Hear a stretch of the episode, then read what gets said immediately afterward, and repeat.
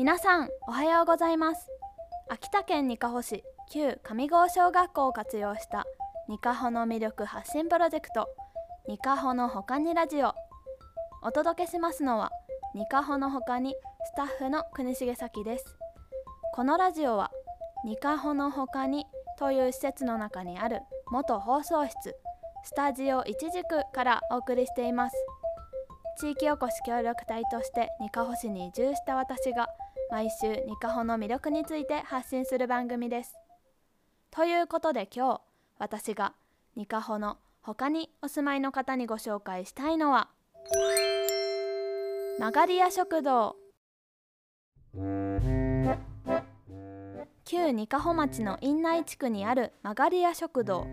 黒型という湖のそばにある旧佐々木家住宅に併設されている食堂です。にかほ市の有形文化財である旧佐々木家住宅は明治9年に建てられましたが平成に入ってから台風によって大きな被害を受けたことから家屋一式をもって現在の場所で復元されました。旧佐々木家住宅は南部系の曲がり屋という建築様式で岩手県辺りで多く見られた母屋と馬屋が一緒になった L 字型の住宅です。昔は農業をしながら牛や馬などの家畜を飼うのが一般的で特に馬と人が家族のように暮らしていた当時の生活が伺い知れるように作りが再現されています。中に入るといろりがあったり古い建具や屋根のかやぶきが趣深くて見入ってしまいます。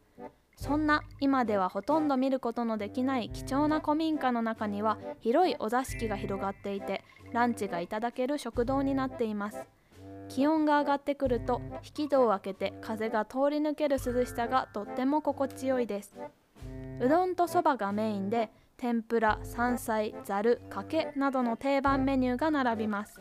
また曲がり屋セットには温かいうどんかそばに炊き込みご飯と小鉢お漬物にデザートもついている人気メニュー。どれも優しい味付けで大満足できます。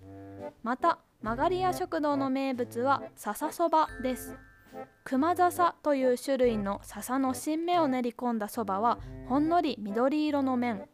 血液を浄化したり肌の調子を整えたりと薬効が強い薬膳そばです。にかほ市内には実はお蕎麦やうどんを食べられる飲食店が珍しいので地元の人たちでもにぎわう食堂です。旧佐々木家住宅周辺は訓風園と呼ばれる公園でグラウンドゴルフ場や木々に囲まれたハイキングコースも整備されています。今年は終わってしまいましたが春には200本の桜並木が美しい場所です。曲がり屋食堂の営業時間は11時から14時。旧佐々木家住宅の見学のみであれば9時から17時まで開館しています。またどちらも冬の間は休館するため4月から11月までの期間限定です。黒型周辺はハイキングにもぴったりなのでお越しの際にはお昼に曲がり屋食堂をぜひ利用してみてくださいね。